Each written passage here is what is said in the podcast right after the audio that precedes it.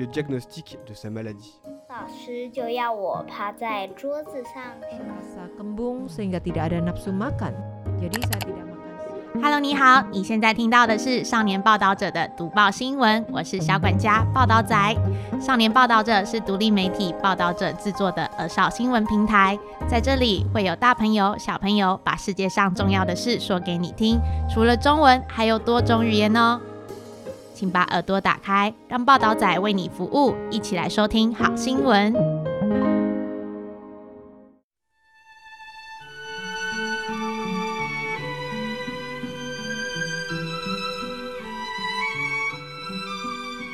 Mga kaibigan, pakinggan nyo ngayon ang aking kwento.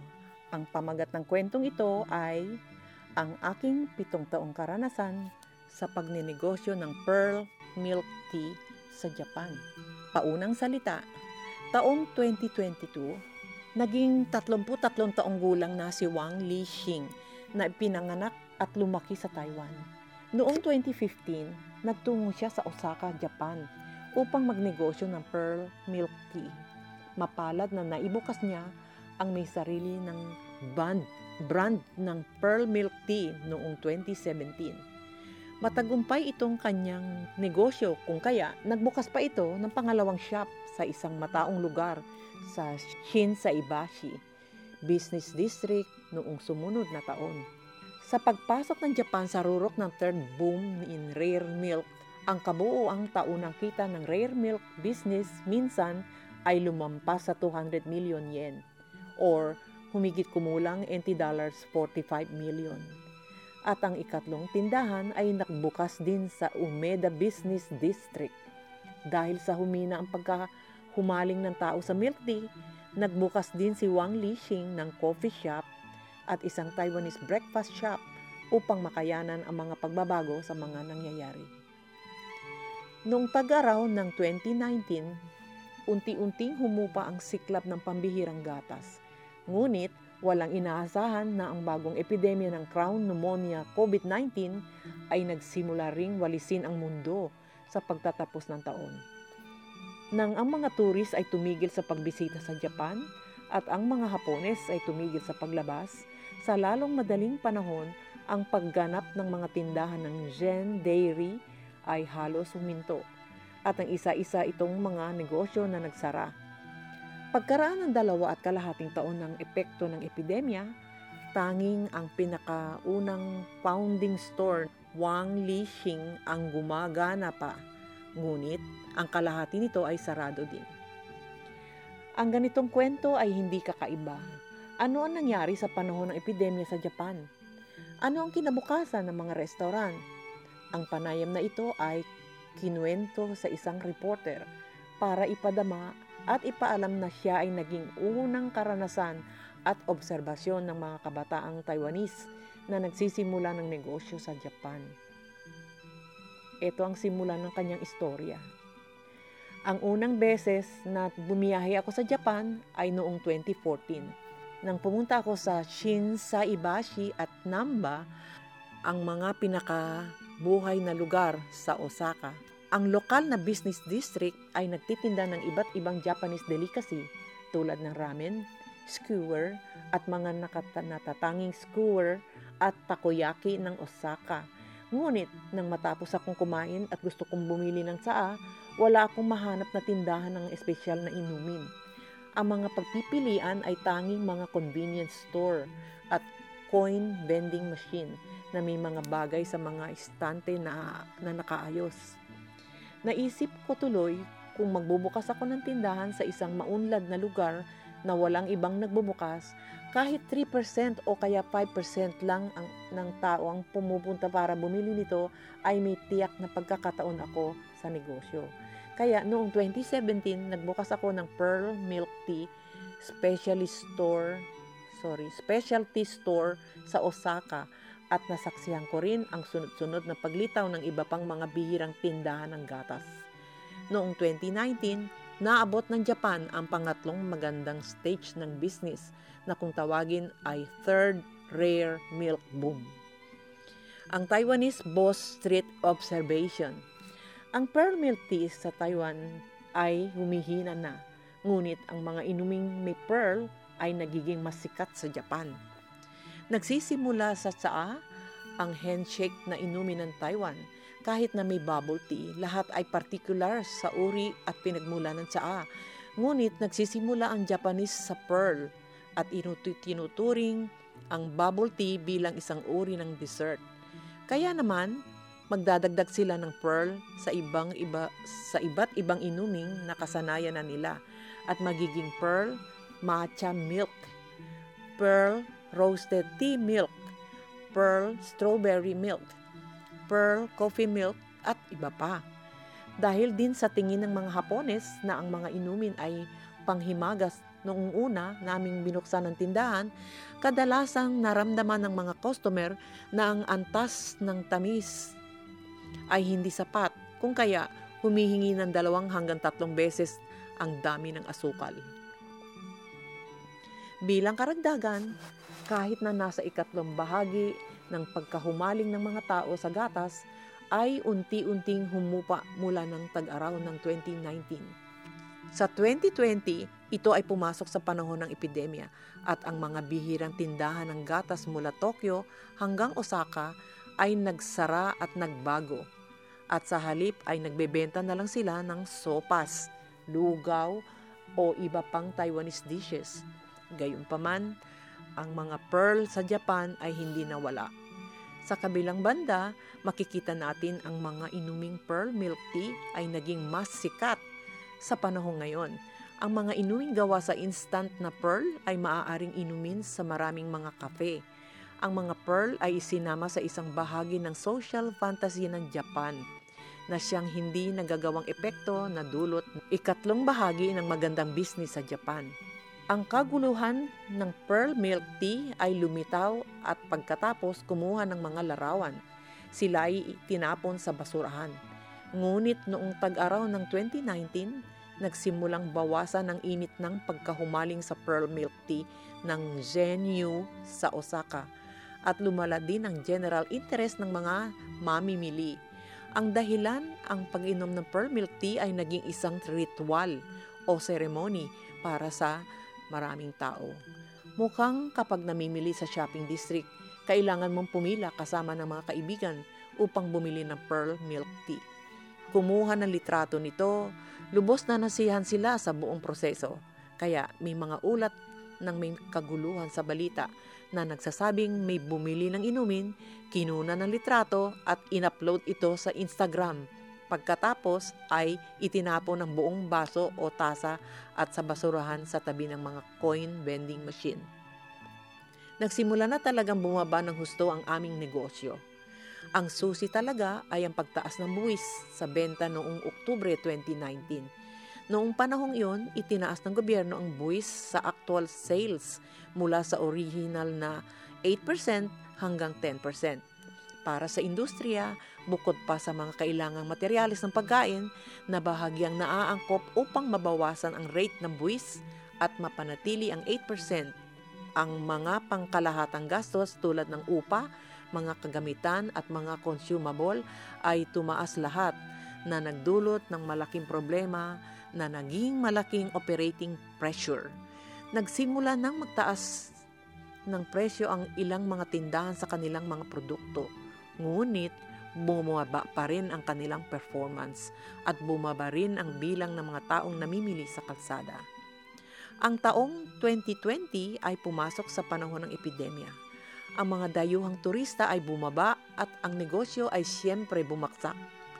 Mahigit sa kalahati ng mga tindahan ng gatas mula Tokyo hanggang Osaka ay nagsasara. Pagkatapos ng Abril, ang gobyerno ng Japan ay naglabas ng unang emergency na deklarasyon na nagpapayo sa mga restaurant na paikliin ang kanilang mga oras ng negosyo. Bagamat walang malinaw na mga parusa, ang gobyerno ay patuloy na sumigaw, huwag magmadali, lumabas at parusahan ng iyong sarili, which means to call everyone to have self-discipline. Huwag nang lumabas kung hindi kailangan. Ang paggawa ng paghahatid ng pagkain sa ilalim ng panahon ng epidemya ang gastos ay naging mas mataas at ang presyo ay tumaas din at walang mga customer. Sa ilalim ng sitwasyon ng epidemya, habang sinabi ng gobyerno na walang ipinag-uutos na kinakailangan upang isara ang mga tindahan, nagdala din ito ng malaking presyon mula sa opinyon ng publiko. Sa ganoong kapaligiran, ang pagnenegosyo ay hindi maaaring mag-promote o manghikayat ang mga customer na pumunta sa tindahan. Mas nararapat na isara ang negosyo ng direkta. Totoo rin ito para sa pangalawang deklarasyon ng emergency noong Enero 2021. Hiniling ng gobyerno na magsara ang mga tindahan bago mag 8 p.m. Bagamat sinasabing matatanggap mo ang subsidy kung makikipagtulungan talagang tumatagal ng higit sa kalahating taon mula sa aplikasyon hanggang sa pagbabayad. Maraming tindahan ang nabigo bago ito matanggap o hindi sapat para matanggap ito. Ang iba't ibang tindahan ay may iba't ibang paniniwala at ang bagong anti-epidemya na oras ng negosyo ay maaaring hindi nasusunod. Halimbawa, ang isakaya ay karaniwang bukas mula ikalima ng gabi hanggang sa madaling araw ng susunod na araw. Kung ang tindahan ay magsasara ng ikawalo ng gabi, ang mga customer umalis na. Napakahiyang sila sa oras. Walang sinuman ang gustong pumunta doon kaya ang mga shops ay pinapayagan ng magbukas.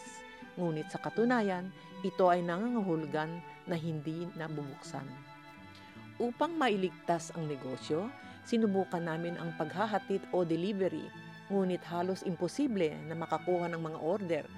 Para sa tindahan, dapat taasan ang presyo para mapanatili ang kita dahil sa delivery platform ay ang tumatanggap ng komisyon. Ngunit para sa customer, ang isang tasa or glass na 500 yen, humigit kumulang bali NT dollars 110, ay nagiging 750 yen na, humigit kumulang 165 NT dollars. Kasama ang bayad sa paghahatid at bayad sa platform. Kailangan mong magbayad ng humigit kumulang 1,000 yen, bale 220 NT dollars yon. Maaari kang bumili ng dalawang tasa or baso pero sino ang maaaring mag-order nito? Higit pa rito, ang paghahatid ay hindi maaaring uminom ng kanilang paboritong ritual or seremonya. Bagamat mataas ang pressure sa negosyo, sarado ang tindahan at kahit ang utang ay hindi mabayaran. Bagamat ang gobyerno ng Japan ay nagpasimula ng maraming hakbang sa pagtulong bago ang Abril ng nakaraang taon na 2021, hindi isinasaalang-alang ang laki at turnover ng mga restaurant at ang paraan ng subsidy ay pantay-pantay. Ang diskarte na ito ay mas kapaki-pakinabang sa napakaliit na tindahan, ngunit ito ay magiging miserable para sa mga medium-sized na tindahan. Halimbawa, sa Mayo 2020, magkakaroon ng 2 milyong yen na subsidy para sa mga negosyo. Ito ay isang subsidy na ibinibigay ng mga kumpanya o individual na may-ari ng negosyo ang isang kumpanya ay maaari makatanggap ng hanggang 2 milyon yen, bale humigit kumulang 440,000 NT dollars. Sa oras na yon, ang isa sa aking mga kumpanya ay may tatlong restaurant at ang upa para sa tatlong tindahan lamang ay higit sa 2 milyon yen. Bukod dito, kailangan kong ipagpatuloy ang pagbabayad ng renta para sa mga opisina at bodega. Pareho rin sa simula ng epidemya, hiniling din ng gobyerno sa mga bangko na magpahiram ng pera na mas maluwag na nagpapahintulot sa kumpanya na makakuha ng mga termino ng pautang na hindi nangangailangan ng mga garantiya at ang mahalaga ay walang interes. Parang napakabuti nito Ngunit kadalasan inilalarawan ng Japanese media ang pera bilang pangbayad lamang sa mga emergency na tindahan at ito ay mawawala sa isang iglap. Pagsingaw dahil maraming mga tindahan ang matagal nang hindi nak- naka- makapagtakbo at ang aplikasyon para sa mga pautang ay hindi upang mapanatili ang negosyo ngunit upang bayaran ang presyo ng pagsasara ng tindahan. Ang mga pangkalahatang pag-upa ng tindahan sa Japan ay hindi maaaring wakasan ng unilateral at kaagad. Kung nakatira ka sa isang abalang lugar, ang kontrata ay magtatakda pa ng anim na buwang notification ng pagtatapos ng kontrata. Sa makatuwid, pagkatapos mo magpasyal sa isang tindahan, Ano man ang sitwasyon ng negosyo, ay kailangan bayaran mo ang kasero mo lang anim na buwang upa. Maraming mga negosyo, kabilang ako, ay maaari lamang mag-apply para sa isang pautang. Ngunit ang pagsasara ng tindahan ay nangangahulugan ng pagkawala ng paraan ng kita ng pera. Paano sila kikita para mabayaran ang utang sa hinaharap? Itinakda din ng batas ng Japan na kung ang trabaho ay nasuspindi dahil sa relasyon ng employer, ang manggagawa ay dapat bigyan ng 60% ng leave allowance sa panahon ng pagsususpindi. Bagamat hindi pananagutan ng employer ang pagsasara dahil sa epidemya, na pagdesisyonan ng gobyerno na dapat pa rin bayaran ang pera. Noong Hunyo 2020, nag-issue din ito ng employment subsidy at ibibigay ng gobyerno ang allowance para sa mga empleyadong tumigil, nagtatrabaho dahil sa epidemya. Ngunit ang mga detalye ay magulo sa simula. Walang nakakaalam kung paano mag-apply para sa pera at kung ano mga dokumento ang ihahanda at ang online system ay naitatag lamang sa ibang pagkakataon. Sa anumang kaso, kahit may subsidyo ang gobyerno, kailangan pa rin bayaran ng kumpanya ang kalahati ng annuity at social insurance para sa mga empleyadong walang trabaho. Pero wala man lang kinikita ang kumpanya. Kaya paano ito makakayanan? Kaya naman, mas pinili ng ilang kumpanya noon na tanggalin ang mga empleyado kaysa mag-apply para sa subsidio. Ang mga Hapones na kasama ng epidemya ngayon ay madalas na nakabilang na sa libreng libangan. Ang epidemya ay tumagal ng higit sa dalawang taon at ang inflation at pagbaba ng yen ng Japan ay naging mas seryoso. Gayunpaman, bukod sa isang alo ng pagtaas ng presyo para sa kabuhayan at pagkain ng mga tao noong Abril ng taong ito, wala akong ibang nararamdaman. Marahil, ito ay ang industriya ng kalakalan at pag-iiwas sa pagkukumpara at pakiramdaman. Maraming tindahan sa maraming lugar ang gumuho at walang pumalit sa kanila.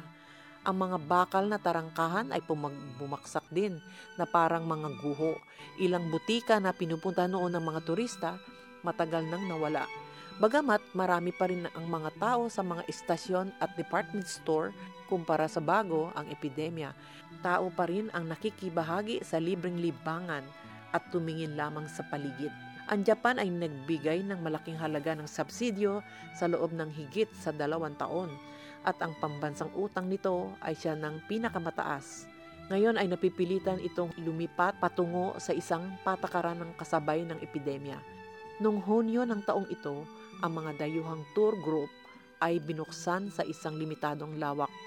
Gayunpaman noong Hulyo, dahil ang bilang ng mga kumpirmadong kaso ay umabot sa isang pinakamataas ito ay inihayag na suspindihin ang pagpapatupad ng mga programang subsidy na may kaugnayan sa paglalakbay. Nagkaroon ng patuloy na talakayan sa Japan kapag ang gobyerno ay huminto sa pagbibigay ng, ng mga subsidyo, ang mga kumpanya ay dapat ding magsimulang magbayad ng mga pautang. Magkakaroon ba ang isang wave of bankruptcy?